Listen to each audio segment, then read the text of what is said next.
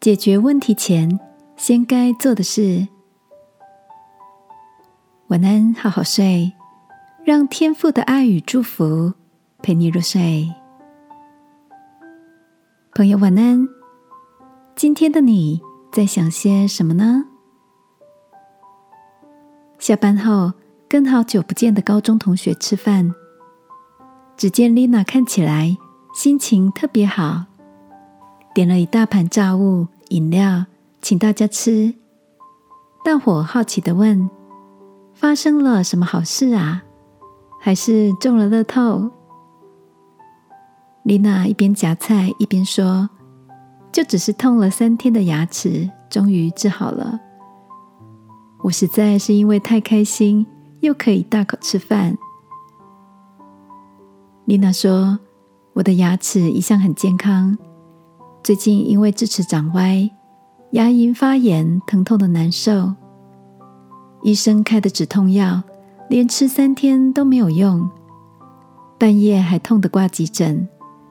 即便开了抗生素跟止痛药，却还是疼痛难耐。直到昨晚，另一个医生照了 X 光片，仔细的推敲，在一颗牙齿根部发现了一个小洞。因为神经暴露在外面太久，牙齿一部分坏死。你们知道吗？这个医生啊，花了快五十分钟研究到底哪颗牙齿出问题，最后只花了十分钟处理我的牙痛。痛了三天三夜的牙齿，原来跟长歪的智齿一点关系也没有。亲爱的。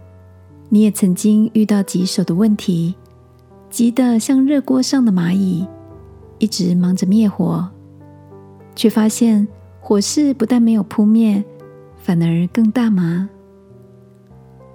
或许正是我们要安静下来，停、看、听，探究根本的原因。就像天父透过圣经常常提醒我们：“你当思想。”今晚来祈求天父，给我们在急难中仍有安静洞悉问题的能力。亲爱的天父，求使我在混乱中有冷静的智慧，认清火源，并赐我解题的能力。祷告，奉耶稣基督的名，阿门。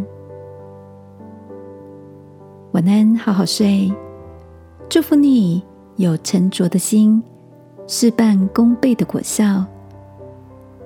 耶稣爱你，我也爱你。